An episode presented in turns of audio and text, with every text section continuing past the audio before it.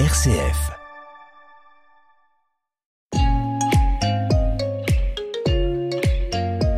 Comme une planète, Bernadette Humeau sur RCF.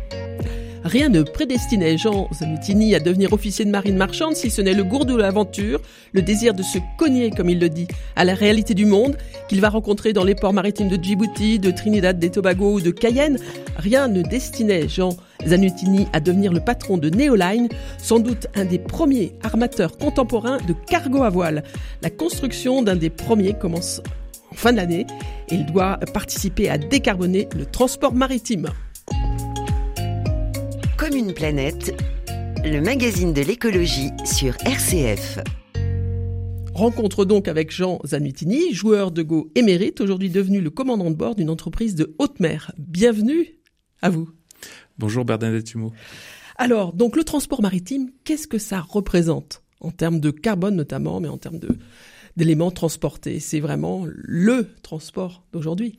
Le transport maritime, c'est effectivement un des maillons essentiels de l'économie euh, euh, du passé, mais aussi du présent, et donc euh, forcément du futur. Un peu plus de 90% des marchandises euh, transitent grâce au transport maritime.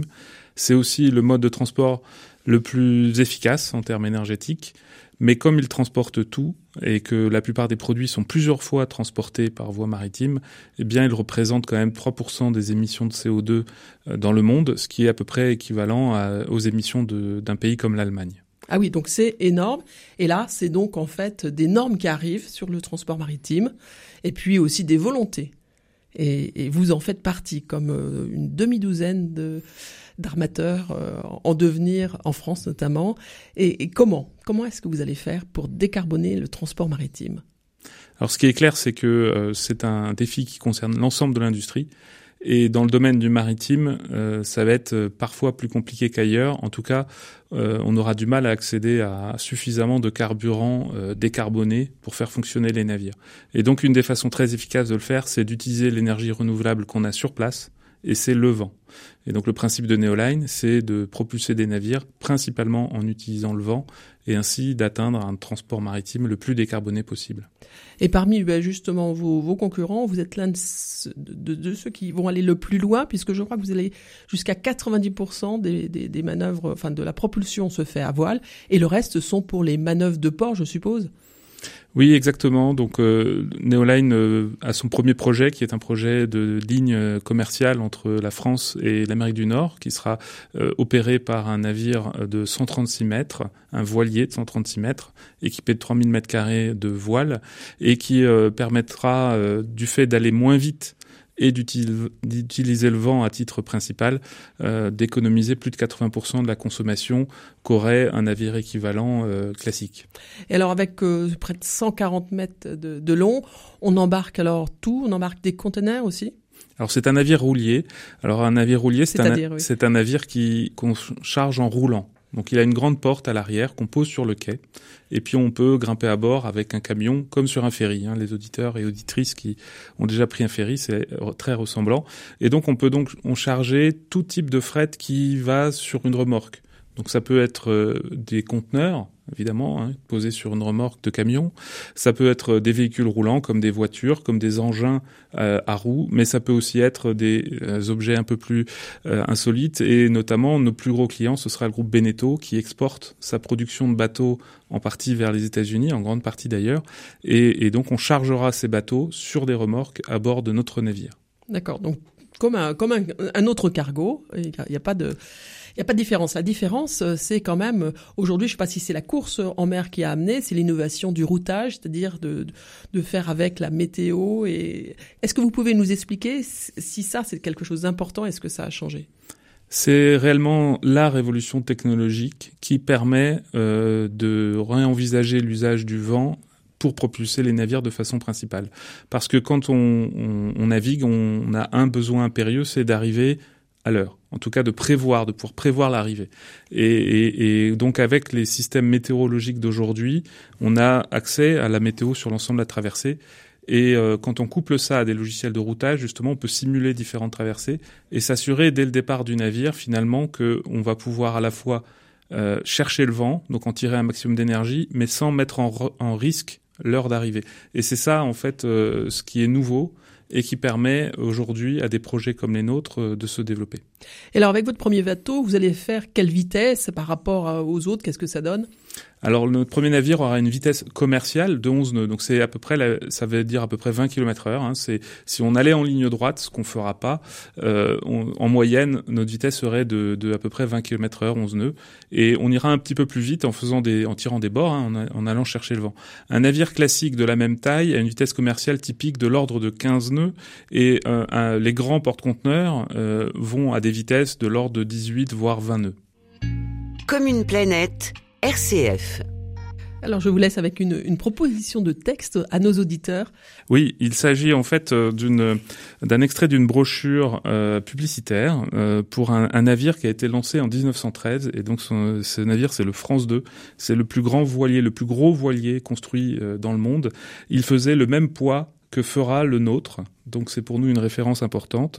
Et donc en 1913, euh, pour vanter les mérites de ce navire euh, pour le transport de fret mais aussi de passagers, euh, l'armateur écrivait l'idée du navire mixte, utilisant le vent lorsqu'il est favorable, propulsé par ses machines quand il est contraire, est aussi vieille que la marine à vapeur.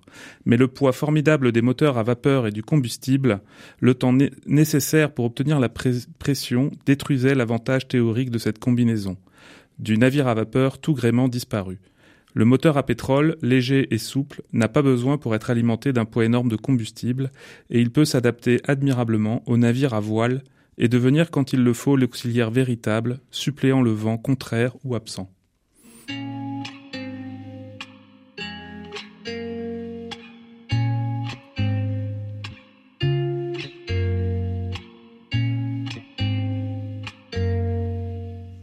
Oui, mais c'est tout à fait le, projet de Léoline, c'est-à-dire de, d'abord la voile et puis le moteur qui est auxiliaire. C'était ça déjà en 1913. Je vous avoue que quand on est tombé sur ce texte euh, il y a à peu près trois ans, euh, on a été assez bluffé euh, de voir à quel point on s'inscrivait euh, dans, dans, une histoire. Et je crois que c'est important de souligner le lien entre le patrimoine et l'innovation. C'est important de montrer qu'il y a justement une continuité. Et ce qui est aussi intéressant de remarquer avec ce texte, c'est que c'est un peu le miroir d'aujourd'hui, puisque ce texte insiste sur les intérêts du moteur à pétrole, alors que nous, on insiste sur la voile. Donc ça, c'est aussi assez intéressant le contraste. Alors comment vous est venue cette idée finalement? Vous étiez donc officier de marine marchande, et puis euh, et puis qu'est-ce qui s'est passé pour que vous, pour que vous ayez l'idée de ce, cette compagnie? Alors déjà, c'est pas mon idée. c'est une idée qui a été vraiment euh, conçue à plusieurs euh, et, notamment euh, un fédérateur important qui est Michel Perry, qui a une carrière complète de navigant, dont 26 ans de commandement, et il a navigué à bord de Belém beaucoup. Moi aussi, j'ai eu la chance de naviguer à bord de Belém. J'ai fait deux embarquements à bord. Alors le Belém, entre parenthèses, c'est un, un bateau école à voile qui a longtemps fait naviguer en fait des jeunes en réinsertion. Alors c'est surtout, oui, c'est un navire école aujourd'hui, mais c'est surtout un, ancien cargo. Il a été construit en 1896. C'est un trois-mâts. C'était un navire conçu pour la transatlantique, construit à Nantes, euh, et euh, qui pour l'armement crouant. Et, et, et, donc il a une vie euh, multiple. Et c'était pas, enfin, c'était vraiment un navire de charge au départ. Et, et donc c'est c'est assez euh, fascinant de naviguer à bord. Moi personnellement, j'ai pris une très très grosse claque euh, en embarquant à bord de ce navire entre entre deux cargos. Et tout d'un coup, on fait pénétrer dans son monde professionnel très technique avec de l'acier, de l'électricité beaucoup de choses comme ça. Euh, finalement, le patrimoine euh, a essayé de faire revivre et pour moi, ça a été extrêmement fort. Et, c'est vrai que Michel Perry a nourri euh, dans son dans sa réflexion pendant sa carrière euh, l'importance de la voile de travail et que le fait que la voile de travail avait un rôle important à jouer dans le dans le futur. Et donc c'est comme ça que Michel a fédéré euh, des gens de mon âge et aussi des gens du, du, sien autour de ce projet et nous avons créé Neoline à neuf à neuf associés à partir de 2011 sous forme associative, puis notre société on l'a créée en 2015. Comme une planète, aujourd'hui je m'y mets.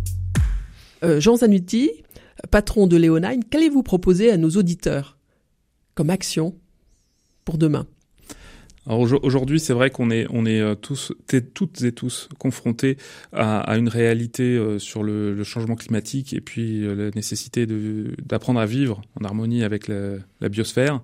Et ça, ça provoque beaucoup, je crois, beaucoup d'impact, beaucoup d'impact psychologique et, et notamment des éléments importants qui sont une sorte de dissonance cognitive, c'est-à-dire chacun est convaincu de l'importance d'agir, ne sait pas comment agir et en même temps euh, est contraint euh, à travers ses activités euh, d'aller contre finalement ce que chacun pense en soi d'important. Et moi, ce que j'ai pu constater au fil des années de se développer, c'est cette conscience chez toutes et tous, y compris nos clients. Et je crois que chacun pourrait, à travers son travail, essayer de promouvoir de façon appuyée et ambitieuse les transformations.